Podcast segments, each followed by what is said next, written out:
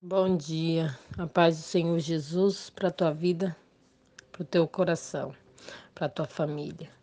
Hoje a palavra do Senhor fala de um cego de nascença. A Bíblia fala em João capítulo 9, versículo 1. Passando Jesus viu um cego de nascença e seus discípulos lhe perguntaram, Rabi, que quer dizer mestre, né? Quem pecou para que ele nascesse cego? Ele ou seus pais?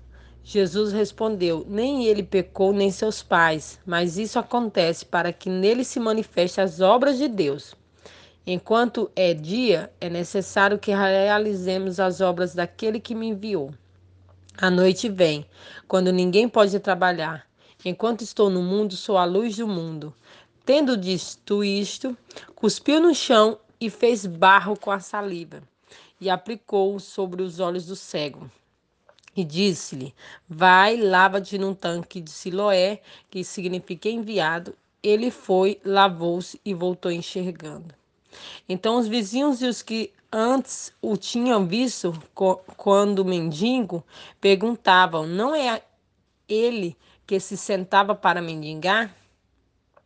O que, que a palavra do Senhor está nos ensinando nessa manhã? Que quando a gente passa por momentos difíceis, quando a gente passa por lutas, quando a gente passa. Eu, eu sempre coloco o exemplo de uma criança. Quando uma criança é estrupada. Quando o ser humano tem coragem de pegar uma criança, gente, estrupar, você acha que aquela criança pediu para aquilo? Você acha que aquela criança ela tinha pecado para aquilo? Não, não tinha. Da mesma forma que o Senhor fala para esse homem: nem ele nem seus pais pecaram, mas é para que a glória do Senhor se manifeste na vida deles. Então, muitas das vezes, os problemas que a gente passa não é por erro nosso, não é por pecados nossos, é para a glória do Senhor se manifestar. E Deus, o, o, a, o poder do Senhor, o milagre só pode acontecer se existir algo para poder fazer milagre.